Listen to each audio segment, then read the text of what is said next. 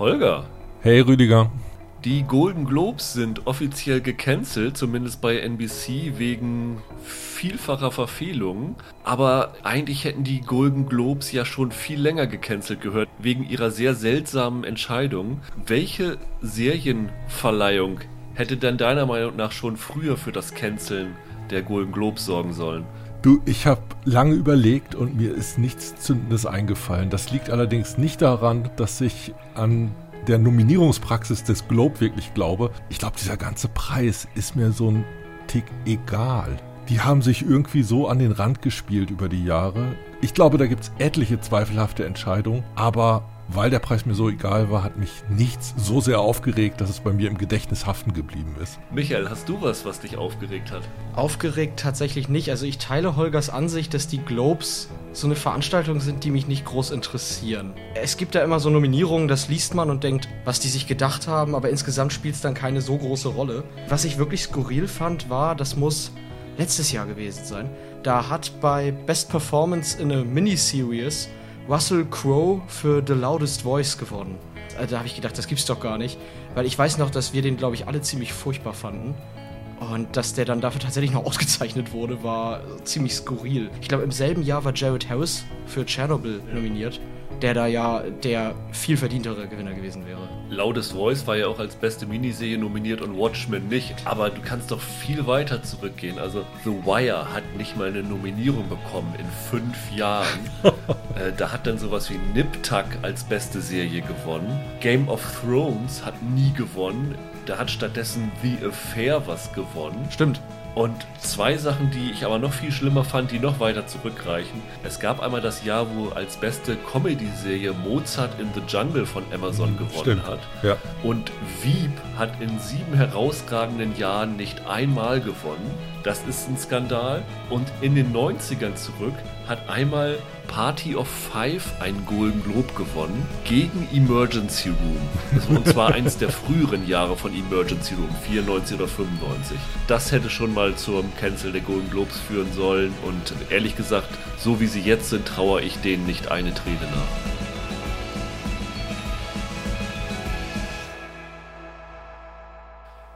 Hallo und herzlich willkommen zu einer neuen Ausgabe von Serienweise. Mein Name ist Rüdiger Meier und ich begrüße heute ganz herzlich Michael Hille Hallo. und Holger Lübgemann. Hallo. Später kommt auch noch Roland dazu, wenn wir über unsere zweite Serie reden. Da werden wir es tatsächlich virtuell in großer Runde machen, denn dann reden wir über die zweite Staffel von Love, Death and Robots bei Netflix, die gestern gestartet ist. Ich dachte mir, ich hole mir mal hier große Verstärkung, weil ich damals die erste Staffel nicht gesehen habe und äh, von mehreren Leuten, unter anderem von Holger, gehört habe, wir müssen da unbedingt drüber reden, weil das damals ein großes Event war. Daraufhin habe ich mir das angeguckt und äh, ich habe einiges dazu zu sagen, kann man das sagen. Vorher wollen wir aber in kleiner Dreierrunde über die Amazon-Serie The Underground Railroad sprechen, die ebenfalls gestern bei Amazon gestartet ist. Und ich habe ja, wer den letzten Podcast gehört hat, ganz am Ende angedeutet, dass es für mich die beste Serie des Jahres ist und äh, wahrscheinlich auch andere Serien Probleme haben werden, die da wieder von runterzustürzen, weil ich so begeistert davon bin. Und ich bin mal sehr gespannt, ob meine beiden Kollegen diese Begeisterung teilen. Underground Railroad ist die erste Serie von Barry Jenkins, der ja zu Moonlight für das Drehbuch einen Oscar gewonnen hat. Der Film selber, wer sich erinnert, ist ja legendär in diesem Jahr Oscarsieger geworden, als sie erst La La Land verkündet hatten und Richtig. der Produzent dann sagte, sorry guys, Moonlight hat gewonnen, nachdem er erstmal seine Dankesrede gehalten hatte. Danach hat er noch Beale Street geschrieben und inszeniert, der ja auch für einige Oscars nominiert gewesen ist. Und jetzt ist seine erste Serie dran. Und Jenkins gilt tatsächlich mit so als einer wahrscheinlich der gerade interessantesten Filmemacher Hollywoods. Also Steven Soderbergh hat irgendwann mal einen Vortrag gehalten und gesagt, wie man Hollywood verbessern könnte und hat gesagt, ich würde hier so gewissen Leuten sofort unter Vertrag nehmen für alles. Und da hatte er zwei Namen genannt und einer davon war Barry Jenkins. Und wenn Soderbergh sowas sagt, dann hat das ja schon Gewicht. Und für seine erste Serie hat er sich einen Roman vorgenommen von Colson Whitehead. Der Roman ist 2005 2015 oder 16 erschienen und hat auf jeden Fall 2016 den Pulitzer-Preis gewonnen. Also den größten Preis, den man so als Literat eigentlich gewinnen kann. Neben dem Nobelpreis vielleicht noch, aber der ist ja eher fürs Lebenswerk und das hier ist dann ja für spezielle Werke gewesen. Und äh, Jenkins hat daraus jetzt eine zehnteilige Miniserie gemacht mit Folgen, deren Länge extrem unterschiedlich ist. Ich glaube, die kürzeste ist 17 Minuten und die längste 70 oder 80 Minuten. 80, ja. So ungefähr, ne? Und warum Holger und Michael heute dabei sind, ist, weil sie beide den Roman schon gelesen haben. Michael hat ihn sogar, glaube ich, dreimal gelesen. Ja, ich habe ihn, oh Gott, wann habe ich ihn das erste Mal gelesen? Das ist schon, paar, ist schon zwei, drei Jahre her tatsächlich. Und dann habe ich ihn jetzt vor kurzem nochmal und zwischendurch hatte ich ihn auch nochmal angefangen ja. und dann auch durchgelesen, ja. Holger, hat er bei dir einen ähnlichen Eindruck hinterlassen wie bei Michael? Also, äh, das ist zweifelsohne ein toller, wichtiger Autor. Ich habe das Buch nur einmal gelesen. Loser. Das war ein tolles Leseerlebnis. Das ist ein guter, interessanter Typ und das war ein überraschendes Buch auch für ihn. Also es war ein schwieriges Thema, mit dem er lange schwanger gegangen ist. Ich glaube, äh, die Idee für das Buch hatte er im Jahr 2000 und hatte selber das Gefühl, er ist noch zu jung, um das Thema Sklaverei angehen zu können. Er bräuchte noch ein bisschen mehr Lebenserfahrung und ein bisschen mehr Wissen, um das alles richtig einschätzen zu können. Fand ich ganz spannend. Also das wurde eine Zeit lang durchaus mal so als Great American Novel gehandelt, äh, auf die ja alle immer so ein bisschen warten. Ich habe es gern gelesen und war dementsprechend jetzt auch gespannt auf die Verfilmung, weil sofort klar ist, dass das ein Buch ist, das nicht einfach zu verfilmen ist, sondern ganz im Gegenteil. Whitehead gilt ja auch für viele als der derzeit beste lebende Autor. Also man muss ja dazu sagen, er hat letztes Jahr nochmal den Pulitzer-Preis gewonnen für den Roman The Nickel Boys und ist damit nur einer von vier Autoren insgesamt, die zwei Pulitzer-Preise gewonnen haben. Das, äh, die anderen sind Booth Tarkenton William Faulkner und John Updike. Also ja. das ist ja so mit das, das Größte, was so als US-Autoren äh, existiert hat. Das ist schon eine ganz schöne Ehre. Und der Mann ist Anfang 50, ne? also dessen Karriere ist noch lange nicht zu Ende. Worum geht es denn in Underground Railroad? Müssen wir vielleicht mal kurz äh, grob zusammenfassen und vielleicht auch erzählen, warum das so schwierig zu verfilmen ist. Wer den Namen Underground Railroad hört und sich ein bisschen mit Geschichte befasst hat, weiß natürlich, Underground Railroad, die echte, ist ein ein Fluchthilfenetzwerk gewesen, das zu Zeiten der Sklaverei Sklaven geholfen hat über Safehouses, Kontaktmänner, über gesicherte Straßen, Sklaven aus den Südstaaten der USA in den Norden zu bekommen. Teilweise sogar bis nach Kanada ging die hoch. Ne? Genau. Hier in dem Roman von Colson Whitehead ist es aber kein Protokoll dieser echten Underground Railroad, sondern es hat so einen Alternate History Ansatz, weil die Underground Railroad ist hier tatsächlich eine echte Eisenbahn, die unterirdisch fährt, zwischen verschiedenen Stationen, die unterirdisch sind, wo Passagiere dazusteigen können und dann in einem Logbuch ihre Lebensgeschichte sozusagen erstmal hinterlassen müssen, damit es dann für die Ewigkeit dann erstmal festgehalten ist. Über diese Underground Railroad flieht eine junge Frau namens Cora, die in Georgia auf einer Baumwollplantage gequält wird mit einem anderen Sklaven namens Caesar und lernt dann über diese verschiedenen Stationen verschiedene Arten der, des Rassismus kennen. Also im Verlauf dieses Romans und auch in dieser Serie kommt sie halt nicht von Georgia direkt in die Freiheit, sondern macht verschiedene Stationen. Äh, South Carolina, North Carolina, Tennessee und die Serie hat, hat das fast als Struktur genommen. Also es ist fast wie so eine Reisegeschichte, wo jede Folge mit wenigen Ausnahmen anderen Ort hat, mhm. wo sie dann ankommt am Beginn der Folge. Dann wissen wir als Zuschauer und sie auch noch nicht, was, was sie in diesem Start erwartet. Was dann da rauskommt, ist schon teilweise ziemlich heftig und schockierend und es ist eine dieser Geschichten, die einen wirklich noch Wochen beschäftigen. Also ich habe die Serie vor drei, vier Wochen gesehen und ich denke immer noch sehr viel da, danach, was ja so das, das höchste Lob ist, was man einer Serie zollen kann. Und die besondere Struktur des Buchs, die Holger angesprochen hat, liegt darin, dass es ja in diesem Buch auch viele Rückblenden gibt, die die eigentliche Geschichte unterbrechen, nicht wahr, Holger? Also das Buch selber hat zwölf Kapitel, glaube ich. In der Miniserie sind auch jetzt zehn geworden. Und zum Teil ist es so, dass es kurze Momente im Buch gibt, die hier überraschend groß und breit ausgewählt sind. Ganze Figuren, die eine größere Backstory bekommen, als sie im Buch eigentlich hatten. Die war da so angedeutet. Es gibt einen Sklavenjäger, diesen Ridgway, gespielt von Joel Edgerton. Das ist zum Beispiel eine Rolle, von der ich finde, dass die in der Fil Verfilmung größer ist, als ich sie im Buch erinnere. Ich weiß nicht, wie du das siehst, Michael. Ja, auf jeden Fall. Dann verzichtet er aber auch gleichzeitig auch wiederum in der Serienverfilmung auf einen Teil der Vorgeschichte. Das ganze Buch fängt nämlich äh, mit der Großmutter der Hauptfigur an. Das ganze erste Kapitel. Das fällt hier unterm Tisch in, in der Verfilmung. Es gibt, glaube ich, eine Figur, die kürzeste Serienfolge dreht sich um eine Figur, die im Buch gar nicht vorkommt? Oder ist das eine Nebenfigur, die ich übersehen habe? nee, ne? Also da kann ich tatsächlich ein bisschen einführen, was, was das zu tun hat damit. Da muss man vielleicht ein bisschen weiter ausholen. Also Barry Jenkins wollte bereits 2007, glaube ich, bevor er seinen ersten Film gedreht hat, wollte er ein Buch von Colson Whitehead verfilmen. Das ist äh, The Institutionist. Da geht es so um Fahrstuhlinspektoren. Und in diesem Buch gibt es ein Gebäude, das nennt sich Fanny Briggs Memorial Building. Und in dem Roman wird geschrieben, dass diese Fanny Briggs eine Sklavin ist, die sich selber das Lesen beigebracht hat. Darauf basiert diese eine Rückblickfolge. Das heißt, er hat, so hat er es mir im Interview gesagt, das Colston Whitehead Cinematic Universe mit dieser Serie aufgemacht, indem er da verschiedene Verbindungen zu dem Roman, den er ursprünglich mal verfilmen wollte, eingebunden hat. Also es gibt sogar noch eine Szene später, das ist jetzt kein inhaltlicher Spoiler, wo man in einer Rückblende und einer Vision eine Figur auf einem Bahnhof sieht und darüber ein Monolog läuft. Und dieser Monolog ist eins zu eins aus The Institutionist übernommen.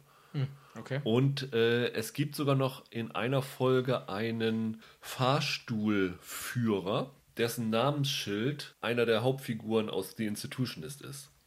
Also so hat er da ein paar verschiedene Verbindungen reingebracht. Also das ist der Grund, warum er das gemacht hat. Also er wollte das irgendwie mit verbinden und fand das auch irgendwie passend, weil er hat sich so gedacht, okay, das könnte so ungefähr in der Zeit gewesen sein, wo diese Fanny Briggs aus dem anderen Roman gelebt hat. Da passt das dann so ganz gut zusammen. Und er hat zum Beispiel darauf verzichtet, diese Vorgeschichte von diesem Caesar zu erzählen, diesem anderen Sklaven, der mit der Cora flieht, weil er gesagt hat, die Geschichte von dem ist zu ähnlich zu der Mahershala Ali-Figur, die er in Moonlight hatte. Mhm. Und deswegen wollte er diese, diese Geschichte nicht normal erzählen. Das heißt, es hat da so verschiedene Entscheidungen gegeben, was gemacht wird, was tatsächlich eine sehr persönliche Hintergründe von, von äh, Barry Jenkins hatte. Das äh, so ein bisschen als Erklärung. Er hat sogar noch eine Folge geschrieben über die Entstehung der Underground Railroad, also dieser Bahnlinie die nichts mit dem Rest der Serie zu tun hat. Das war ein fertiges Drehbuch, das haben sie dann am Ende aus Budget- und Zeitgründen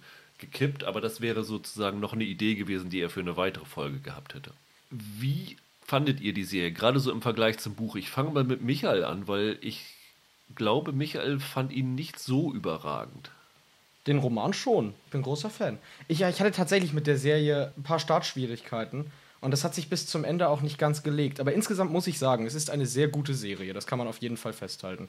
Ich finde sie klasse inszeniert. Ich finde die Schauspieler größtenteils sehr, sehr stark. Ja, aber kommt jetzt. Es gibt so ein paar stilistische Geschichten in dieser Serie, die mir nicht so ganz geschmeckt haben. Das ging schon bei der Eröffnungsszene zum Beispiel los. Ich würde sagen, die Serie hat visuell einen sehr in die Poesie gehendes Stil fast schon. Also es ist teilweise recht abstrakt inszeniert mit metaphorischen Bildern und so weiter.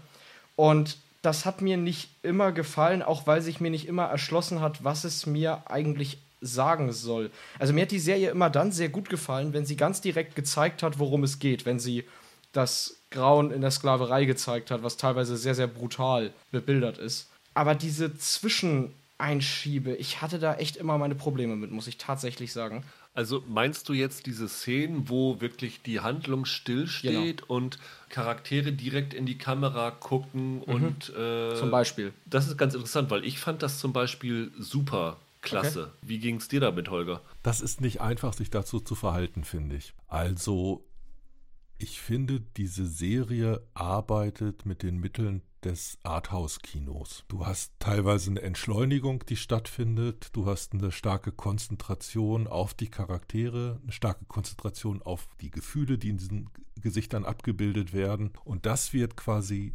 gegengeschnitten mit so einer Art Impressionismus. Du hast äh, eine Landschaft drumrum, du hast einfach Einstellungen, du hast teilweise eine wunderbare Kameraführung, die das Ganze so ein bisschen überhöht oder diese Gefühle so ein bisschen rauslöst oder zu so einer stärkeren Konzentration darauf führt. Und das ist ein bisschen was anderes als die Techniken, die der Roman verwendet. Eine Ebene, die für mich so ein bisschen verloren gegangen ist, ist, dass diese Community der, Community ist vielleicht das falsche Wort, aber die Leidensgenossen der Schwarzen in der Sklaverei untereinander Beziehungen haben, die hier nicht so beleuchtet werden, weil du in anderer Art und Weise eine Draufsicht hast. In einer späteren Folge, ich glaube in der vorletzten, da kann man, kann man das sagen, da gibt es irgendwann so eine Art Disput zwischen unterschiedlichen schwarzen Figuren, die unterschiedliche Positionen einnehmen, die uns dann vorgeführt werden. Und in kleinerer Form findet das aber ständig statt. So ein äh, Abwägen, wie fühlt sich das jetzt an? Wie erlebt das mein Nachbar, mein Nebenmann, mein Leidensgenosse, derjenige, der neben mir auf dem Feld arbeitet? Die einen gehen so mit der Bestrafung um, die anderen gehen äh, anders damit um. Und das ist halt alles Teil äh, dieser Bucherzählung, dieses, wenn man so will, inneren Monologs, der diese Cora lebendig macht. Und der Filmemacher Jenkins hat jetzt da hauptsächlich die Möglichkeit, immer von draußen auf sie draufzuhalten. Das schafft etwas anderes. Wo das Buch und die Serienerzählung sich sehr gut treffen, ist für mich dieser emotionale Impact. Also man ist von beiden berührt, man ist von beiden angefasst, man gewinnt eine Vorstellung von der Vereinzelung, die da stattfindet und von diesen Leiden, die die Sklaverei dem Einzelnen aufdrückt. Diese Serie, die Geschichte, die erzählt wird, ist eine Flucht in Etappen, die zur inneren Freiheit dieser Hauptfigur führt, dieser, dieser Cora. Das ist der eigentliche Kern dessen, was da erzählt werden soll. Und ich finde, das machen sie schon, aber im Buch ist meine Wahrnehmung dieser inneren Freiheit eine noch stärkere, noch größere gewesen, als sie hier jetzt visualisiert werden kann, weil er in der Visualisierung dann halt doch stark im Grunde genommen in dieser Darstellung dieses Rassismus bleibt. Kannst du das nachvollziehen, Michael? Ich weiß auf jeden Fall, was du meinst. Also für mich ist so ein bisschen das Problem, dass ich hier in einer recht ungewöhnlichen Position bin. Also normalerweise finde ich tatsächlich Verfilmungen ja meist noch interessanter als die Buchvorlagen, lustigerweise. Irgendwie, mir gibt das Filmmedium halt mehr. Hier habe ich jetzt aber wirklich mal die Situation, dass der Roman aus meiner Sicht überlegen ist, durch die Tatsache, ein Roman zu sein. Und das ist genau das, was du sagst. Underground Railroad ist größtenteils eine Geschichte aus dem Inneren heraus von dieser Koa. Und es ist ganz schwierig, da visuell mit den Möglichkeiten eines Schriftstellers mithalten zu können.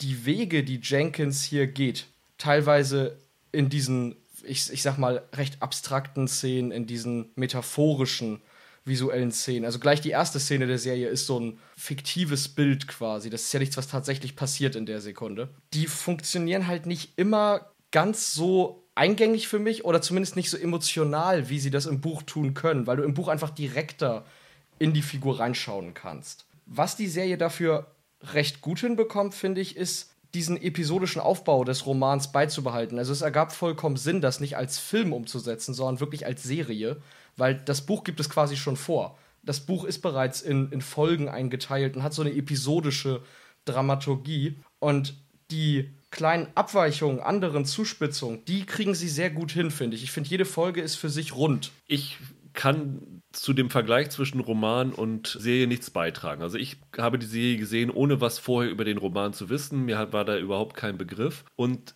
ich glaube, wovon man sich lösen muss, ist, ist, dass diese Serie nicht mehr Colson Whiteheads Underground Railroad ist, sondern diese Serie ist Barry Jenkins Underground Railroad. Das heißt, er hat andere Akzente gesetzt, er hat auch visuell andere Schwerpunkte vielleicht. Also das, was ich vorhin angesprochen habe mit diesen Personen, die direkt in die Kamera blicken. Da habe ich ihn natürlich auch dran äh, nachgefragt, was der Hintergrund da sei. Ich hatte so vermutet, dass das so eine Referenz an diejenigen ist, die durch die Sklaverei gestorben sind. Und das hat er mehr oder weniger auch bestätigt. Also er hat vor zwei Tagen oder vor drei Tagen hat er bei Vimeo ein Video hochgeladen, 50 Minuten lang, das nur aus solchen Szenen besteht, äh, wo er die zusammengeschnitten hat. Und glaube, alles Sachen, die dann tatsächlich nicht in die Serie eingeflossen sind. Er hat da auch einen längeren Text zugeschrieben und drunter und hat gesagt, dass es so ein bisschen war, dass er diese, während er diese Serie gefilmt hat, sind die Schauspieler so in ihren Rollen aufgegangen, dass er plötzlich nicht mehr Schauspieler vor sich gesehen hat, sondern mehr oder weniger seine eigenen Vorfahren oder die Vorfahren der Schauspieler, die sozusagen Opfer dieser Sklaverei gewesen sind. Und dann hat er, teil, hat er wirklich bewusst gesagt, wir stoppen jetzt hier den Dreh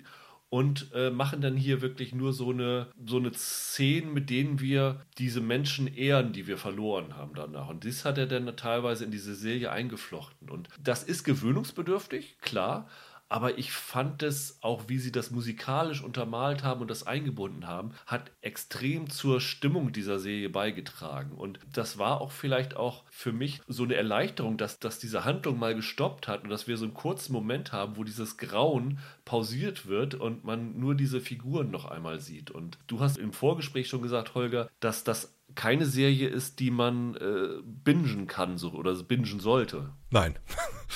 Also ich finde sie wirklich emotional intensiv und das ist schon ganz schöner Brocken, der einem davor gesetzt wird. Nichts, was man leicht verdauen kann. So. Bei mir ist es jetzt noch nicht so lange her, dass ich sie gesehen habe, aber ich kann mir sehr gut vorstellen, dass ich die jetzt auch die nächsten Wochen bis mit mir rumtrage und das waren intensive Bilder, das waren schreckliche Ereignisse, von denen man da Zeuge wird, die wird schon nachwirken. Und äh, ich wollte jetzt gerade auch gar nicht so kritisch rüberkommen. Das ist eine sehr gute Serie über Rassismus. Überhaupt keine Frage. Und da ist sie was Originäres, was Originelles, was ich in der Form zu dem Thema auch noch nicht gesehen habe. Und da stecken ganz viele unterschiedliche, kluge Aspekte über Rassismus drin. Von der Art und Weise, wie für ihre Befreiung die Einzelnen lernen müssen, sich mit ihrer Geschichte auseinanderzusetzen und diese Geschichte zu erzählen, zum Beispiel. Das ist so, so ein Motiv, das sich da immer durchzieht. Das ist ein gutes Ding, aber das kommt beim Zuschauer halt auch ein bisschen als so eine, so eine Form von Belastung an. Es ist die beste Serie, die ich bisher dieses Jahr gesehen habe. Aber ich würde nicht sagen, es war die unterhaltsamste. nee. Das ist ja immer das, das Dramaproblem. Wenn Dramen gut sind, haben sie was Erschütterndes. Und das ist bei dieser Serie auch der Fall. Also man muss gleich sagen, in der allerersten Folge gibt es eine Szene, über die man erstmal hinwegkommt. Es ist ja immer so, wann wird gerade bei Sklavereigeschichten Gewaltdarstellung exploitative und wann ist sie sinnvoll? Und es gibt eine Szene, die ist sehr an der Grenze, wo ein Sklave ausgepeitscht wird und bei lebendigem Leib ver verbrannt wird. Und die Kamera hält gnadenlos drauf. Das war eine Szene, wo die ich wirklich ganz, ganz schwer verkraftet habe, weil Jenkins da auch noch so wieder so einen visuellen Kniff macht, dass er diese Szene teilweise aus der Perspektive des Gefolterten zeigt. Er hat gesagt, eigentlich wollte er in dieser Szene so eine exkorporeal, also aus dem Körper heraus diese Szene betrachtet sehen, wie so, wie so eine Außenansicht, dass dieser Mensch entrückt ist und das Ganze so, so von Weitem sieht. Das hat er visuell nicht hinbekommen, sondern hat er sozusagen jetzt auf diesen Blick aus den Augen von, von ihm mhm. gesetzt und das fand ich so heftig. Also, ähm, wo ich echt dachte, muss das so sein, aber äh, je mehr man drüber nachdenkt, ist es dann doch, ja, das muss so sein, weil es, es muss gezeigt werden, wie unmenschlich das da vor sich gegangen ist. Wie war deine Reaktion auf jetzt diese spezielle Szene, Michael? Ich finde die Szene tatsächlich ein bisschen problematisch. Also ich fand sie auch sehr unangenehm zu sehen und das soll sie ja auch sein, ist ja klar. Aber die Serie ist so ein bisschen das Kernexempel dafür, was für mich an der Serie nicht ganz funktioniert. Und jetzt klinge ich viel zu kritisch, ich mochte sie ja eigentlich. Aber wenn ich das zum Beispiel mit einem Film wie 12 Years a Slave vergleiche, von Steve McQueen, der auch sehr draufhält, wenn da eine junge schwarze Frau ausgepeitscht wird, finde ich, dass Jenkins sehr bemüht darum ist, das Ganze, ja, wie soll ich sagen, dekorativ ist das falsche Wort, aber besonders raffiniert zu inszenieren, also besonders ausgefallen zu inszenieren, besonders artistisch zu inszenieren. Gerade mit solchen Sachen wie der Ego-Perspektive oder so. Und mich persönlich berührt da der Ansatz von zum Beispiel 12 Years a Slave mehr, der einfach diese Szene einfach von der, von der Seite abfilmt und einfach zeigt, was da passiert. Ich finde, dieser Zusatz, den Jenkins immer liefert, diese, diese arthaushaften Spielereien, die entfernen mich von der Emotionalität, die die Szene hat. Weil vielleicht bin ich geschmacklich einfach inkompatibel zu solchen Mätzchen. Aber bei mir hat es nicht so gezündet dadurch, wie es hätte können, glaube ich, wenn man einen etwas weniger artistischen Ansatz gewählt hätte. Und das ist so ein Ding, das ich immer wieder in der Serie hatte. Ich weiß nicht, es muss an mir liegen tatsächlich. Ja, ich glaube auch. Oder ging es dir auch so, Holger? Das Problem damit ist, glaube ich, das ist eine Sklavereigeschichte mit einem, wenn man so will, kleinen Fantasy-Touch. Nämlich durch diese Underground Railroad, die man wörtlich nimmt. Also man kann sagen, das ist eigentlich Alternate History, aber es bleibt ja total unklar, was für Menschenmassen zu dem Zeitpunkt notwendig gewesen wären, um solche Stollen durchs ganze Land zu treiben. Also ne, das hat allein durch dieses Irreale der Annahme fast so ein, so ein Fantasy-Touch. Und ich finde, was da noch reinspielt von der Tonalität, ist so ein bisschen magischer Realismus. Und diese Losgelöstheit vom Realismus, Losgelöstheit von klassischer historischer Abbildung der Ereignisse, die zwingt einen dazu, auch in ein bisschen anderer Art und Weise zu inszenieren. Und ich glaube, das, was du jetzt als das Artistische wahrnimmst, Michael, das, was vielleicht dieses Poetische ist, das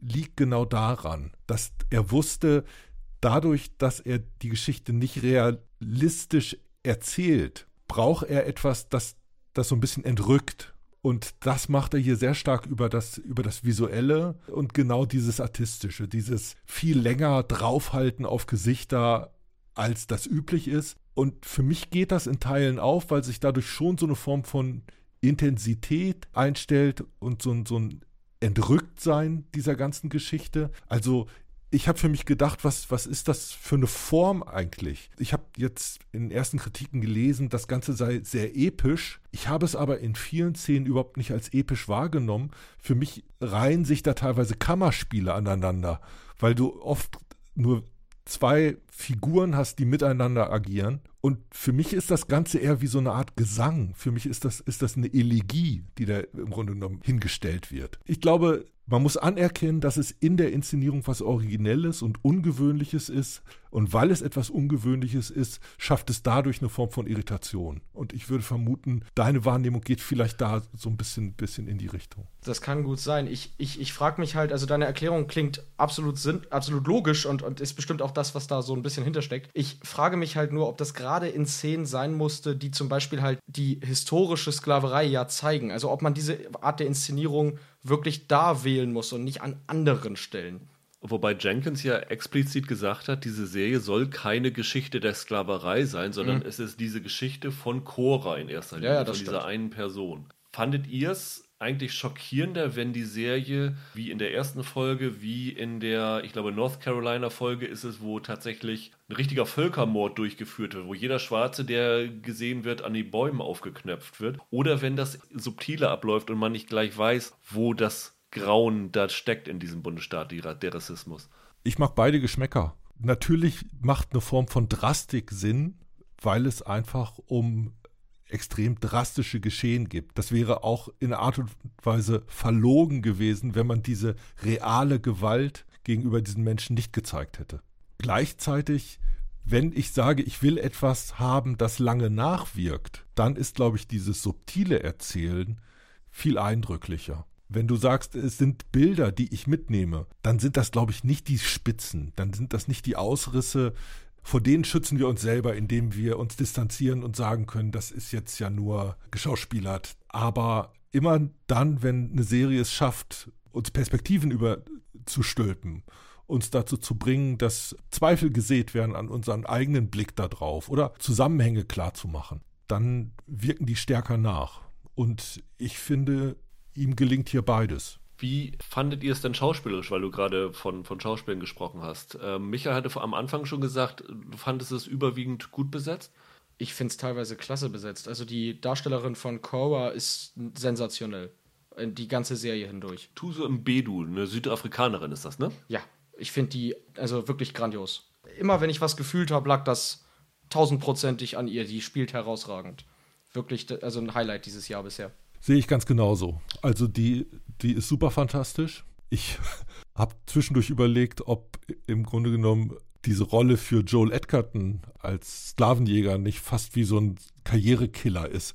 Also ich kenne so ein paar Rollen von ihm noch, wo der ziemlich smart, ziemlich einnehmend drüber kommt. Aber das Ding zu spielen, muss man sich auch erstmal trauen, weil das ist ja im Grunde genommen, du hast in der Serie viele Bezüge zur Gegenwart. Und da wird jetzt so ein White Supremacist in dieser Sklavenjägerfigur äh, nochmal noch mal inszeniert. Und das hat diese Figur leider dadurch etwas extrem Aktuelles, wie ich finde. Ich äh, war erstaunt, ihn in der Rolle zu sehen. Ich fand, der hat da ziemliche Traute entwickelt, das, das anzunehmen. Da muss man noch zu sagen, er hat ja so einen, ich weiß gar nicht, wie alt er ist, zwölf, zehn, äh, so einen, so einen kleinen schwarzen Jungen an seiner Seite. Homer wird hier gespielt von Chase W. Dillon, den ich überragend fand, wo man sich ja die ganze Zeit, wenn man diese Serie guckt, fragt, warum folgt dieser kleine schwarze Junge diesem Sklavenjäger, warum ist er dem so treu ergeben? Und die Serie drückt sich um eine Antwort bewusst, glaube ich, herum. Also du erfährst nicht wirklich die Hintergründe. Also du kannst dir denken, Stockholm-Syndrom oder irgend sowas. Da ihr den Roman gesehen habt, gibt der Roman da Antworten drauf? Also im Buch wird das aufgelöst.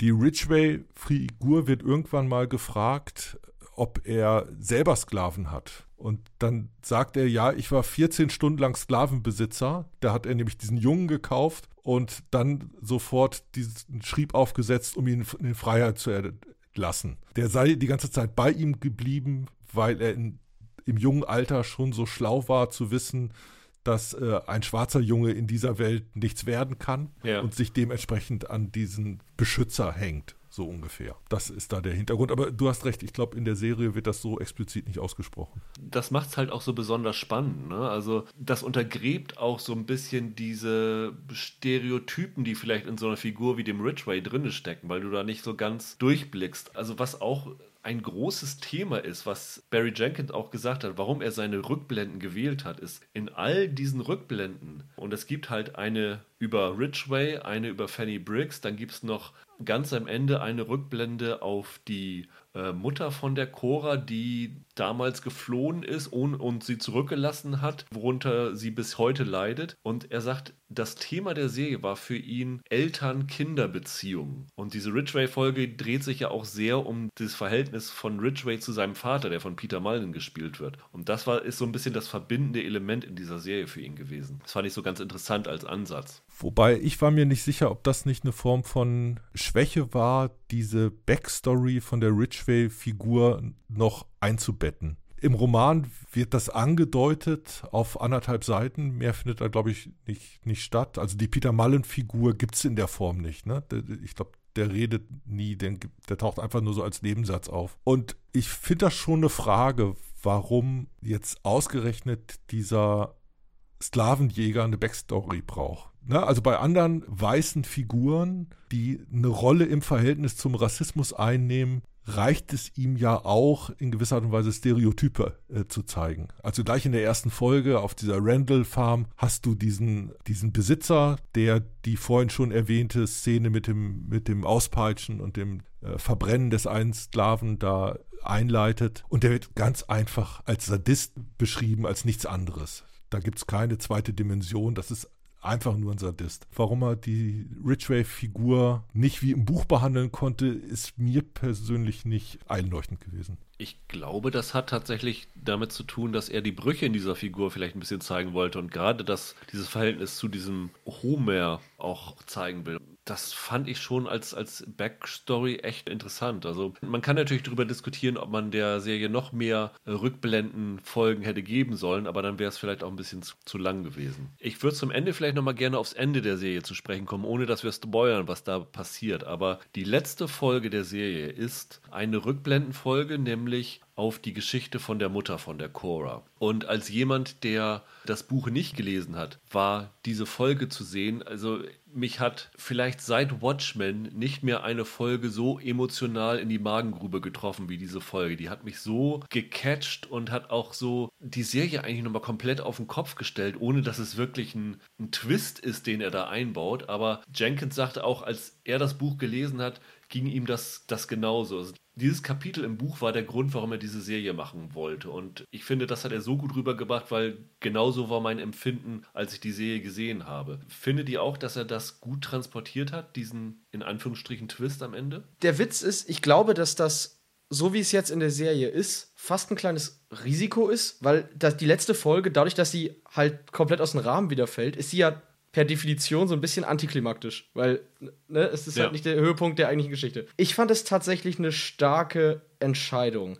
Ich glaube, meine Lieblingsfolge ist es gar nicht gewesen. Ich glaube, das war tatsächlich die neunte. Ich fand, da hat er einige her herausragende Sachen hinbekommen. Aber ich stimme dir schon zu, dass nicht nur jetzt die Folge, sondern auch die Serie in ihrer Gesamtheit, sage ich mal, zu diesem ganzen historischen Thema Rassismus, nicht nur zu dem jetzigen Rassismus, seit Watchmen sicherlich die interessanteste Serie ist inhaltlich. Und das vor allem auch durch diese letzte Episode. Also ich fand die letzte Folge auch herausragend. Die war wirklich was Besonderes und das ist ja für einen Serienmacher immer ein ziemliches Wagnis, plötzlich einer ganz anderen Figur hinterherzulaufen. Diesen Übergang, den kriegt er fantastisch hin und das ist ja wiederum ein Übergang nach einem Klimax, den er in der neunten Folge hatte, die, da bin ich auch bei Michael, auch sehr stark war. Und das hat für mich sehr gut funktioniert. Das ist einer der Momente, wo ich dachte, im Buch ist das, glaube ich, das kürzeste Kapitel, wenn ich das richtig erinnere.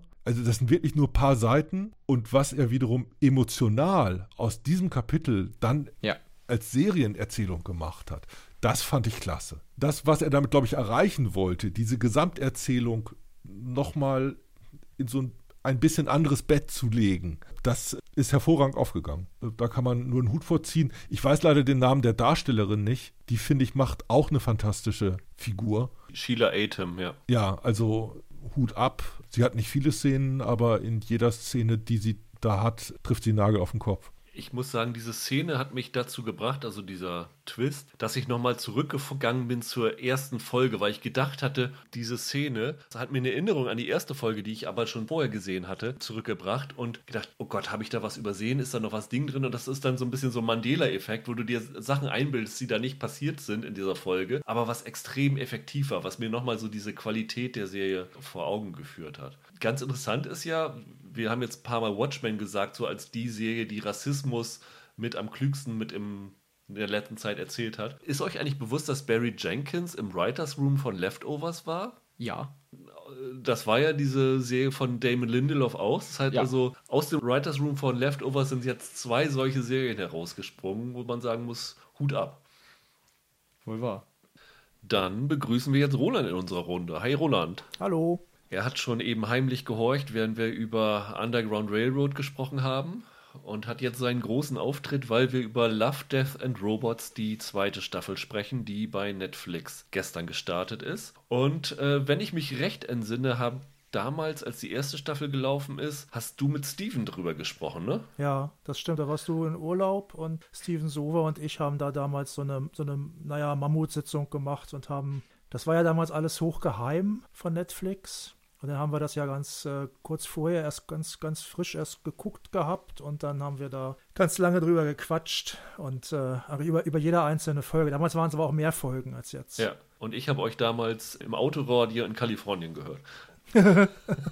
Du sagst es schon, die zweite Staffel ist nur acht Folgen lang. Die erste war, glaube ich, 16 Folgen lang oder 18. Und sie haben jetzt offiziell schon angekündigt, dass es eine dritte Staffel geben wird. Also es deutet eigentlich alles darauf hin, dass sie einfach die Staffel in zwei Teile getrennt haben, um mehr davon zu haben, wie Netflix das in letzter Zeit ja häufiger gemacht hat.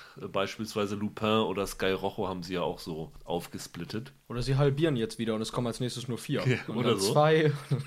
Da ich die erste Staffel nicht gesehen habe, einmal kurz eine Frage rundum. Wie fandet ihr damals die erste Staffel? Ich fange mal an mit Holger. Licht und Schatten. Es waren einige herausragende, schöne Filme dabei und viel so Kram, also der mich jetzt nicht hinterm Ofen hervorgelockt hat. Ich fand aber diese Idee, Animations-, Sci-Fi, Kurzfilme in so einer Serie zusammenzufassen, gut und faszinierend. Es sind einige tolle Autoren, denen ich auch sonst folge, da involviert gewesen. Und im besten Fall kann das ja so eine Art Leistungsschau sein, dass man auch so ein bisschen guckt, hey, was ist im Moment so unterwegs an Animationsstilen, äh, an schönen kleinen Ideen. Das ist aufgegangen. Und ich glaube, das ist nicht nur bei mir aufgegangen. Ich bin immer wieder über Fans dieser Serie gestolpert, die gesagt haben, dass im Grunde genommen im Angebot von Netflix das für sie eine besondere Klangfarbe ist, irgendwas, was sie sehr gutieren. Vielleicht auch, weil man es gut weghamstern kann, ne, Michael? Ja, das stimmt auf jeden Fall. Also, das ist ja alles so kurz, da kannst du halt schnell die Staffel so durchschauen. Und sofern man die guten Folgen früh erwischt, dann hat man nämlich Motivation, sich dann auch noch durch die ganzen anderen zu gucken. Ich weiß noch, in der ersten Staffel gab es eine ganz, ganz kurze, da ging es irgendwie um einen Joghurt, der die Welt erobert. Und die fand ich so geil, dass ich danach Bock hatte, mir alle anderen anzugucken, obwohl da keine mehr rankamen. So, aber diese Joghurt-Folge hat mich so motiviert, dass ich mich jetzt sogar auf die zweite Staffel noch gefreut habe. Ja, zu Recht, das war auch die beste Folge. Roland, wie findest du die zweite Staffel? Also wir müssen ja inhaltlich nichts sagen, wir kommen auf die einzelnen Folgen vielleicht noch zu sprechen, äh, aber in ihrer Gesamtheit verglichen mit der ersten Staffel. Ich finde die eigentlich genauso. Was besser geworden ist, ist vielleicht, es ist ein bisschen weniger pubertär. Also der Hintergrund davon ist ja, das ist ja mehr oder weniger inspiriert von dem Comic-Magazin Heavy Metal und vor allem auch von den Filmen, die da heraus hervorgegangen sind. Also besonders der erste, der halt auch Heavy Metal heißt. Das ist ja schon so ein bisschen Boobs, Blut und ein markiger Spruch. Da gibt es auch andere Sachen, auch im, auch im Comic-Heft und es gibt auch in der Serie gab es auch andere Sachen. Aber das ist schon so ein bisschen sowas, so ein Aspekt ist da sehr häufig dabei. Das ist alles so ein bisschen wie das, was man mit 15 irgendwie geil gefunden hätte. Nicht alles, aber vieles. Ich finde, das haben sie zurückgefahren. Es ist auch nicht so brutal. Also die erste Staffel hatte auch ganz schön viel Splatter. Habe ich jetzt persönlich kein Problem mit. Waren auch einige Sachen dabei, die trotzdem ganz gut erzählt waren. Aber was jetzt so die Qualität einfach angeht, finde ich, ist das genau wieder derselbe Mischmasch. Es ist eigentlich wirklich genauso. Also ich habe noch mal geguckt, was ich mit, mit meiner Aufzeichnung von damals und es war damals auch schon so. Ich glaube, damals fand ich, glaube ich, zwei Folgen wirklich brillant. Da war unter anderem die Joghurt-Folge dabei. Eine Folge, ein Kurzfilm fand ich sehr, sehr gut. Und das war eigentlich auch schon so die, das Sahnehäubchen. Dann gab es noch so ein paar, die fand ich in Ordnung und so, die waren kurzweilig. Es gab wenig, wo ich jetzt sagen muss, oh Gott, guckt euch das nicht an oder so, oder vielleicht auch sogar nichts. Und diesmal ist es bei mir zumindest wieder genau dasselbe. Also ich habe vorhin versucht, eine quasi Top 8 zu machen, wo ich die alle mal ranke. Und ich habe festgestellt, dass, ich, dass ich mir das schwerfällt, weil ich habe drei Folgen, die finde ich eigentlich alle gleich schlecht. die packe ich alle auf Platz, auf Platz 6. Und äh, davor ist es ein bisschen einfacher die zu ranken für mich. Wobei ich mir vorstellen könnte, also bei einem von euch weiß ich es schon, dass wir dieselbe auf Nummer 1 haben. Danach wird es sicher ein bisschen durcheinander gehen. Mein Problem ist so ein bisschen, wenn man Leute, die, also Animatoren und so weiter, mit ihrer Technik alleine lässt, und die holen sich keinen wirklich guten Autor dazu oder sind in der Hinsicht nicht begabt genug einfach. Dann kommt da halt so Kram aus, der gut aussieht, aber echt ganz schön, ganz schön seicht ist. Und auch nicht nur seicht, sondern auch nicht neu. Das ist das Schlimmere, der schlimmere Vorwurf eigentlich. Es ist nicht originell. Das ist hier leider auch wieder in einigen Fällen so. Und bei der ersten Staffel, weil die einfach länger war, war noch mehr komischer Kram dabei. Und natürlich hatte, hatte die erste Staffel den riesen Vorteil, man, man kannte das noch nicht. Also natürlich gab es auch schon vorher Trickfilm-Anthologien, auch auf DVD oder sowas. Aber man, man kannte das noch nicht und war da so ein bisschen dazzled, als man das geguckt hat. Dieses, was man ja durchaus Feuerwerk nennen kann. Das sind ja sehr viele verschiedene Stile und es sieht ja gut aus. Und hier ist es jetzt so, dass man da so ein bisschen wenn man die erste Staffel gesehen hat, da geht man so ein bisschen nüchterner gleich ran.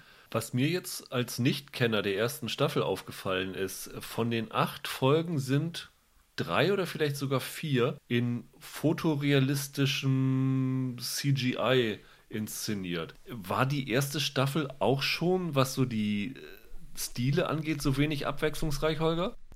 Also ich habe die erste Staffel so wahrgenommen, dass sie durchaus mehr unterschiedliche Stile hatte. Aber das liegt jetzt natürlich schlicht und einfach daran, du hattest da auch 18 Folgen im Verhältnis zu 8. Sobald du hier zwei oder drei Folgen im gleichen Stil hast, wirkt das gleich wie die dominante Geschmacksrichtung. Also hier haben sie jetzt überraschend viel Motion Capture, wie, wie ich fand ist okay, kann man machen, aber mehr ist letztendlich doch mehr. Und wenn es einfach darum geht, unterschiedliche Möglichkeiten äh, vorzuführen, ist in meiner Erinnerung die erste Staffel ein bisschen vielseitiger gewesen als die zweite jetzt. Dann lass uns doch mal vielleicht auf unsere individuellen Favoriten zukommen, denn äh, anders als Roland das denkt, ist die äh, Bandbreite da relativ groß, weil unsere Nummer 1 ist bei Michael, glaube ich, die schlechteste. Michael, welche fandest du denn am besten? Fangen wir vielleicht mal so an. Ich fand ja dieses Mal das echt noch schlimmer als bei Staffel 1. Also mir haben von diesen acht Folgen fünf quasi gar nicht gefallen. Zwei fand ich okay und eine fand ich tatsächlich gut. Ich weiß aber nicht, warum, ehrlich gesagt. Und zwar die Folge heißt Bescherung. Und Ich habe mich da einfach kaputt drüber gelacht. Also das ist ehrlich gesagt super doof eigentlich. Das ganze Prinzip dahinter ist super blöd, aber ich musste einfach lachen. Da geht's im Kern um zwei Kinder, die an Weihnachten im Bett liegen und plötzlich ein Geräusch von unten hören und denken, oh, der Weihnachtsmann ist da, da schauen wir doch mal nach. Und dann laufen sie die Treppe runter. Ich glaube, wenn ich mehr sage, habe ich, schon, hab ich schon alles verraten. Das ist, glaube ich, die kürzeste in der Staffel. Die geht, glaube ich, nur fünf Minuten oder so. Sieben Minuten, glaube ich. Oder sieben Minuten. Und das ist eine reine Gag-Folge. Also, das, eigentlich ist es fast, fast eine Art Trollfolge, weil die sich am Ende so ein bisschen über dich lustig machen. Und keine Ahnung, irgendwie, ich, ich, als der Abspann losging, musste ich echt eine Minute loslachen. Von daher ist das meine Eins, weil die mich am ehesten irgendwie unterhalten hat. Dazu kann ich schon mal sagen, ich fand die Folge auch gar nicht schlecht. Ich habe die auf Platz 3 bei mir, Bescherung. Das ist zum Beispiel so ein Fall, wo ich, wo ich sagen würde, ja, das ist auch seicht, das ist aber wenigstens originell. Das ist eine gute Idee und die ist dann, die ist dann gut umgesetzt. Das ist launig also die wirkt wie aus einer Kinderserie, die ist aber definitiv für Erwachsene. Wer Horror mag und Science Fiction, der kann sich da gut amüsieren über diese kurze Folge. Die hat einen guten schwarzen Humor. Das ist ähm, weit vom Meisterwerk weit entfernt, aber es ist wirklich kurz, es ist wirklich kurzweilig und sieht gut aus. Und ich habe da auch mal einen Spaß gehabt. Ich hatte sie bei mir tatsächlich auf Platz 4. Also ich fand die auch okay, aber ehrlich gesagt, ab Platz 4 ging bei mir auch die Qualität schon ziemlich bergab. Also ich okay. hatte auch zwei gute Folgen oder vielleicht sogar zwei sehr gute, eine gute und der Rest war eher so, ja, mageres Zeug. Und dass ich sie auf vier habe, liegt vielleicht einfach daran, weil sie nur sieben Minuten lang war und dann äh, am wenigsten wehtat, denke ich mal. Holger, hast du eigentlich auch ein Ranking? Ja, klar, natürlich habe ich ein und Ranking.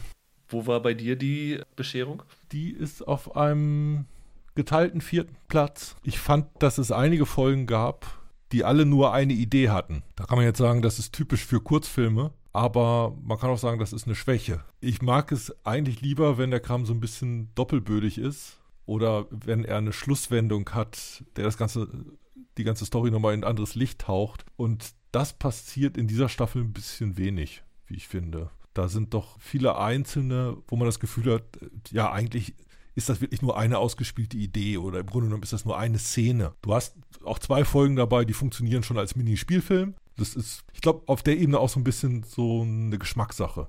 Ist total in Ordnung. Manchmal braucht man auch gar nicht eine zweite Idee, wenn die eine so gut ist.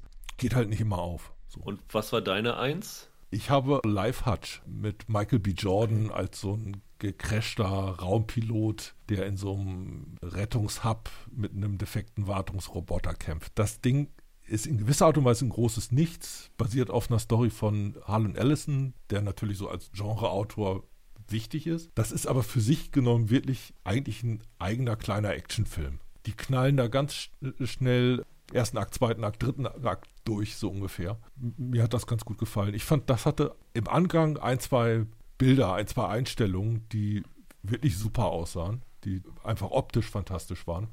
Und ansonsten ist das so eine, so eine kleine Action-Petitesse, die mir irgendwie Spaß gemacht hat. Ich glaube, das zeigt auch, warum diese Serie vielleicht in der ersten Staffel gut angekommen ist, weil jeder findet irgendwie was anderes gut. Also ich glaube, was man hier wirklich aus unserem Podcast mitnehmen kann, auf jeden Fall, ist, ihr könnt einen komplett anderen Eindruck haben. Zum Beispiel diese Live-Hutch-Folge, die jetzt deine Nummer 1 ist. Es war für mich die schlechteste Folge. Das geht mir so ähnlich. Oh.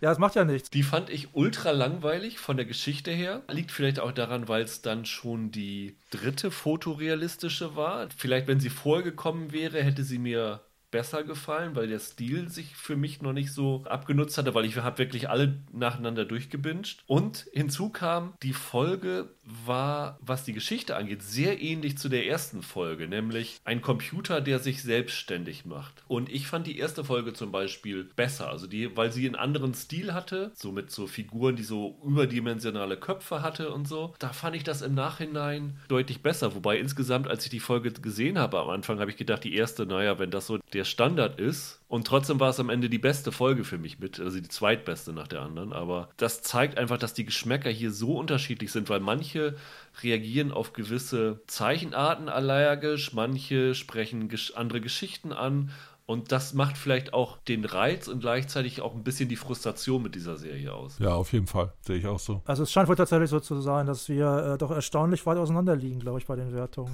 Also Lifehatch zum Beispiel, da ging es mir so ähnlich wie Rüdiger. Das war halt, ich fand die ganz gut umgesetzt. Technisch war die okay. Aber zum einen habe ich tatsächlich auch gedacht, oh Gott, schon wieder ein ausgeflippter Roboter. Dann war das mir einfach letztlich zu wenig, wie der arme Astronaut da mit diesem Roboter umgeht. Ähm, ich habe hinterher, dass es von nach einer Harlan, Harlan Ellison-Vorlage äh, war, weil was ich von ihm kenne, war jetzt ein bisschen anspruchsvoller. Die ist okay, auf eine Art auch. Ich, also ich hatte wirklich das Gefühl, habe ich schon tausendmal gesehen. Ja, stimmt, hast komplett recht. Tausendmal gesehen. Aber funktioniert immer wieder. Das war ja das, was ich vorhin meinte. Das ist wie eine rausgelöste Szene. Das ist einfach, ich nehme als Kurzfilm jetzt eine Action-Szene, die ich, die ich ein bisschen durchspiele und äh, habe da im besten Fall funktionierende Spannungsinszenierung. Das ist natürlich richtig.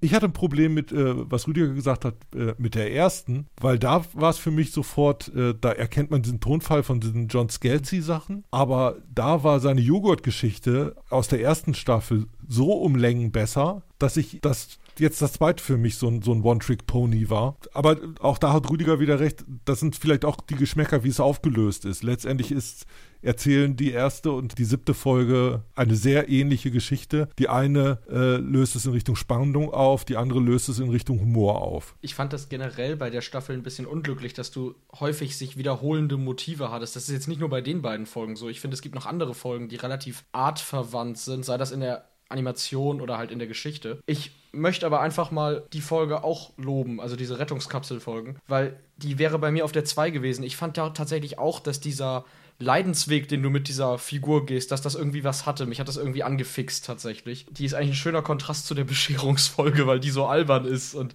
die jetzt halt doch eher düster. Roland, sag du doch mal, warum die beiden keine Ahnung haben und äh, The Drowned Giant die letzte Folge die beste ist. Ja, würde ich, würd ich so nie sagen. also ich habe tatsächlich das Gefühl, dass The Drowned Giant, der hat da einfach was bei mir äh, angesprochen, vom Tonfall her, das hat mir einfach besser gefallen. Ich finde, das ist ein. Ich war hinterher überrascht, dass das ja die Folge ist, die Tim Miller, also zusammen mit David Fincher, einer der Erfinder dieser ganzen Reihe, der ist ja der Deadpool-Regisseur, dass der die Folge gedreht hat, weil ich hätte dem das ehrlich gesagt, muss ich ganz offen so sagen, nicht zugetraut, weil das ist halt eine Folge, die ist eher so wie so ein Gedicht. Die ist nach einer J.G. Ballard-Geschichte. Ähm, Bekannter Autor. Äh, hier, wie heißt es? High Rise, Crash oder auch Das Reich der Sonne. Das ist eigentlich eine Folge, da passiert nichts. Außer dass ein gigantischer Mensch wird tot angespült, offenbar an der britischen oder so Küste. Und dann kommt da ein, ein Wissenschaftler an und guckt sich das an und guckt sich vor allem an, wie die Leute darauf reagieren. Und, und das war es im Wesentlichen. Man denkt am Anfang vielleicht noch, ja, der steht jetzt bestimmt auf und macht da irgendwelche Faxen oder so. Nein, nein. Also so viel sei gespoilert, das passiert nicht. Man merkt halt hier viel stärker als in allen anderen Folgen der ganzen Reihe, also erste Staffel eingeschlossen. Man merkt hier halt einen stärkeren Bezug zu der literarischen Vorlage, dass es eine literarische Vorlage gibt. Also es gibt halt einen Erzähler, der auch in einer etwas anderen, poetischeren Sprache spricht. Ich hatte bei dem Tim Miller das Gefühl, dass der diese Geschichte verstanden hat und dass der die entsprechend auch inszeniert hat, nämlich ziemlich ruhig und in entsprechend gute, große Bilder umgesetzt hat. Und das fügt sich alles sehr schön zusammen. Ich kann das aber verstehen, wenn man sagt, ja, da passiert ja nichts. Oder auch wenn einem, das ist zum Beispiel, auch was auch interessant ist, das ist in einem hochfotorealistischen Motion Capture Stil. Ne? Das sind also auch alles Computerfiguren, die man da sieht. Ich finde, die Frage ist berechtigt, warum ist das nicht mit ein bisschen CGI und Menschen umgesetzt worden? Es gibt mehrere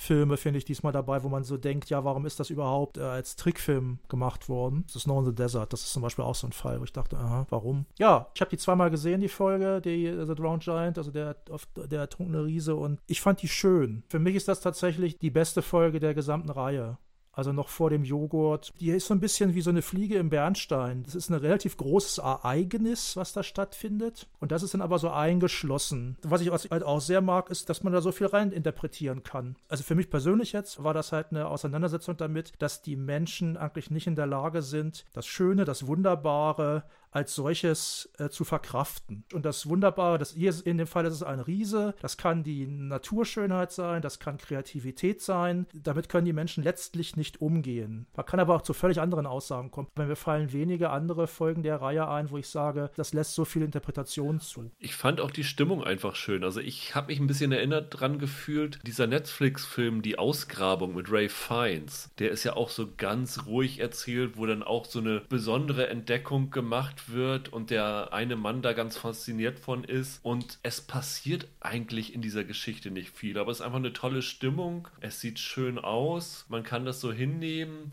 Das ist so Slow-TV. Das fand ich irgendwie ganz schön. Jetzt hattest du ja schon erwähnt, dass das für mich so quasi mit die schlechteste ist. Ich kann eure Argumente komplett nachvollziehen, aber mein Problem ist tatsächlich bei dem Ding, dass der, die visuelle Komponente ist ja eigentlich vollkommen sinnlos, weil der Typ aus dem Off die ganze Kurzgeschichte vorliest. Für mich hatte sich das angefühlt wie eine, eine Sehhilfe für, für die Kurzgeschichte. weil der liest die ja quasi Wort für Wort vor und hätte ich mir die einfach durchgelesen, hätte mir das, glaube ich, mehr gegeben, als wenn ich parallel alles gesehen hätte, was der sowieso beschreibt. Also da passiert ja visuell nichts, was er nicht sowieso schon sagt. Das stimmt aber so nicht. Ich glaube, das hätte für mich als Hörspiel bald besser funktioniert. Ich finde schon, dass der auf der optischen Ebene was hinzufügt. Also es gibt einige Sachen, die mich da in der visuellen Umsetzung überrascht haben. Ich sage jetzt nur mal die Fußspuren, die, die Kinder, die auf diesem Riesenspiel hinterlassen. Das ist ja so ein visueller Kniff, der nochmal eine Form von Atmosphäre dazu fügt und der halt darüber hinausgeht, was dort erzählt wird. Mein Problem damit war eher, dass äh, für mich diese Prämisse nicht funktioniert, dass jemand ein Wissenschaftler sein soll, aber nicht einen wissenschaftlichen Gedanken fasst. Der Umgang mit dem Ereignis ist für mich nicht glaubwürdig. Deshalb konnte ich das nicht an eins packen, obwohl ich das Gefühl habe, dass es von der visuellen Kraft oder, oder Umsetzung durchaus dahin gehört. Und äh, Roland hat auch recht, das fällt aus der Reihe schön raus und das hat eine, hat eine besondere Tonalität. Aber für mich war es, glaube ich, als Text erstmal nicht überzeugend, weil diese Erzählerstimme für mich überhaupt nicht aufgeht. Da wird ein naturwissenschaftlicher Aspekt ohne Naturwissenschaften behauptet. Also ich habe das so wahrgenommen, dass das aus der Erinnerung von dem Mann halt erzählt wird. Ne? Also ich habe das so wahrgenommen, der ist dorthin gegangen, der hat dort seine Forschung betrieben als Biologe oder Anthropologe oder sonst irgendwas, weiß ich nicht. Und er erzählt uns diese Geschichte aber was weiß ich, vielleicht 20 Jahre später oder 30 Jahre später. Und das sind so seine Erinnerungen. Und seine Forschungen sind ihm dann halt mehr oder weniger egal. Das ist mir tatsächlich auch aufgefallen. Der kommt da an und du denkst erst, der macht da jetzt irgendwas, was weiß ich, CSI-mäßiges oder so. Der macht aber eigentlich gar nichts, außer denn da über diesen äh, philosophisch zu reden, so ein bisschen. Das stimmt schon. Aber selbst wenn die das so machen wollen, dann brauchen sie eine andere Rahmung, ne? Dann äh, siehst du ihn sein Tagebuch mit seinen alten Zeichnungen aufklappen und aus den Zeichnungen wird dann die Geschichte, whatever. Für mich gab es da so eine Diskrepanz und die hat letztendlich die Qualität ein bisschen beschädigt. Also auch unbenommen, ich weiß, warum ihr die erwähnt. Das ist auf jeden Fall etwas, was rausfällt und das hat auch einen echten Grund, dass sie die als letzte platziert haben, weil das, glaube ich, auch in der Wahrnehmung der Macher nochmal ein Ausrufezeichen ist. Ist euch aufgefallen, dass die Folge ja sozusagen einige Querverweise auf andere Folgen in der Staffel hat? Also die scheint ja teilweise so eine Art, ich will jetzt nicht Cinematic Universe sagen, aber die scheint teilweise in derselben Welt wie andere Folgen zu spielen. Da gibt es immer so kleine Anspielungen. Mir ist das auch nur aufgefallen, weil ich das ganze Ding so runtergebinged habe. Aber dass sie teilweise Anspielungen auf vorherige Folgen machen, hat das noch irgendwer gesehen? Nee. Gib mal ein Beispiel. Einmal zum Beispiel, als er äh, relativ am Ende sieht man dann so eine Küstenstadt da. Und da fährt er mit dem Auto durch eine Straße und dann siehst du ein Geschäft. Irgendwie Antiquitäten so und so. Und das ist exakt dasselbe Geschäft, in das die Hauptfigur in der Folge Jäger und Gejagte geht. Selber Aufschrift, selber Name, genau dasselbe Gebäude. Kann tatsächlich sogar Absicht sein, weil äh, das ist ja auch von dem Studio von dem Tim Miller, vom Blur Studio gemacht worden, dass es deswegen so eine Verbindung da gibt. Er ist ja halt der Spiritus Rector da von der ganzen Sache. Ne? Also von daher kann das sehr gut sein, dass er diese Anspielung da extra eingebaut hat. Ich wusste doch, dass man Filme immer in Einzelbildern gucken muss. Diese Blade Runner Folge, wie fandet ihr die? Du meinst dieses Pop Squad? Ja, genau, Folge 3. Ein bisschen enttäuscht war ich von der, weil ich mir von dem Autor mehr erwartet hätte. Das ist äh, Paolo Bacigalupi. Das ist eigentlich so ein ganz interessanter äh, jüngerer Sci-Fi-Autor. Von dem gibt es einen tollen Band Biokrieg. Da hätte ich gedacht, dass ein bisschen mehr kommt. Und man muss auch sagen, das ist fast die einzige Folge, die versucht, so einen moralischen Subtext mit zu inszenieren. Ne, da gibt es wenigstens eine Figur in einem Konflikt.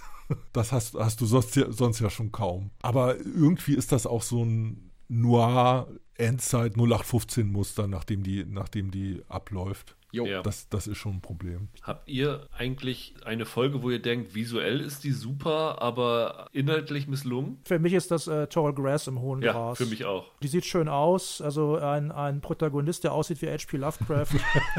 Stimmt. hat da, er hat da Ärger im Maisfeld.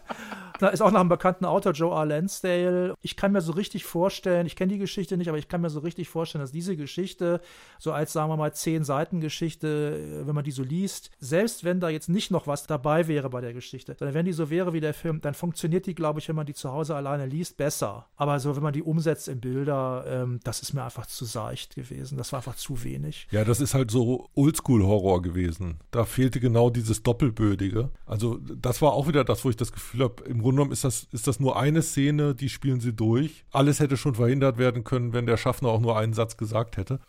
Gerade deshalb, die Folge hätte doch extrem dazu gewonnen, wenn am Ende Rod Sterling dazugekommen wäre und gesagt hätte, sehen Sie uns nächstes Mal wieder in der Twilight Zone. Also ich finde, das hatte wirklich was davon. Aber sie sah hübsch aus. Ja, das stimmt. Die hatte so eine Ölgemälde-Optik, die Figur, ne? Ja, ja, ja. Ja. Ich habe an dieses, diesen Loving Vincent gedacht, den es mal gab. Dieser Film, der nur in diesem Look war. Wenn ich Rüdigers Frage beantworten müsste, dann würde ich sagen, es war diese Snow in der Wüste Folge.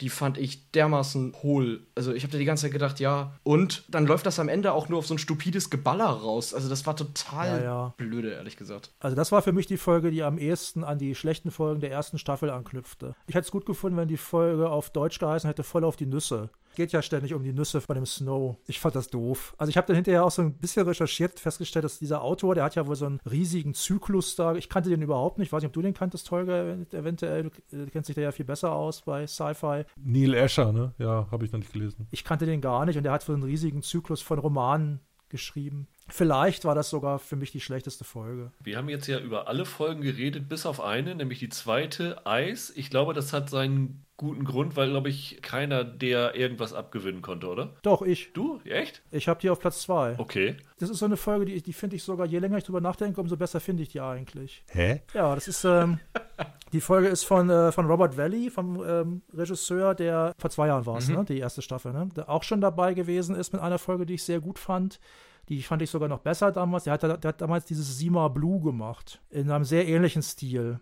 Und das ist der Stil von diesem, von diesem Regisseur. Also der ist auch Animator und Zeichner und das ist halt sein Stil. Der kommt, der hat unter anderem früher auch bei, bei Gorillas zum Beispiel, ne? bei, der, bei, bei dieser Cartoon-Band, quasi Cartoon-Band, hat er auch mitgearbeitet an den, an den Trickfilmen. Was mir daran gefallen hat, war, in einer sehr kurzen Folge wird da halt auch so eine ganze Welt entworfen und es werden Figuren eingeführt und die werden dann auch so halbwegs vernünftig zu Ende erzählt, diese Beziehung zwischen diesen beiden Brüdern. Man kann ja mal kurz sagen, worum es da geht. Da geht es um eine Welt, Jupitermond oder irgendwas, ich weiß es jetzt nicht mehr. Da werden Bodenschätze abgebaut und unter dem Eis leben riesige Wale, die so lustige Neon, Neonmuster haben. Und dann gibt es halt eine Familie, die dort, eine Malocha-Familie, die da halt arbeitet. Und der eine Junge, das erinnert auch so ein bisschen an Getteka, der eine, die haben zwei Teenie-Söhne, der eine Teenie-Sohn, der ist ähm, genetisch aufgepimpt. Der andere ist normal und kann nicht so richtig mithalten, friert auch immer in dieser kalten Welt und so weiter. Naja, und dann geht es da letztlich darum, dass, dass die dann zusammen äh, eines Nachts da mal abhauen mit Kumpels um äh, sich diese, diese Wale anzugucken, weil diese Wale kann man hervorlocken. Im Grunde habe ich gedacht, das ist Gattaca mit geilen Neonwalen. Dann gibt es ja am Schluss auch noch so eine kleine Pointe zwischen, in dieser Beziehung zwischen diesen beiden Brüdern. Das fand ich ganz gut. Ich fand die visuell schön umgesetzt. Die hat so einen sehr starken gezeichneten Comic-Look. Ist halt so alles so in so eisblau gehalten. Habe ich wieder viel Spaß gehabt. Finde ich gut, was der Robert Valley da gemacht hat. Aber ihr fand die alle doof, oder wie? Für mich war das die belangloseste Folge von allen. Ich habe das für mich betitelt als S-Bahn-Surfen in der Zukunft. Die Geschichte war für mich, dass irgendwelche Teenies so eine Mutprobe machen und äh, weil sie keine S-Bahn haben, müssen sie auf so einen Wal rumhüpfen, der immer äh, siebenmal aus dem äh, Eis auftaucht. Das hat mir überhaupt nichts gegeben. Ja, ich fand's gut. Hol Holger, spring mir bei. Ja, das war nix.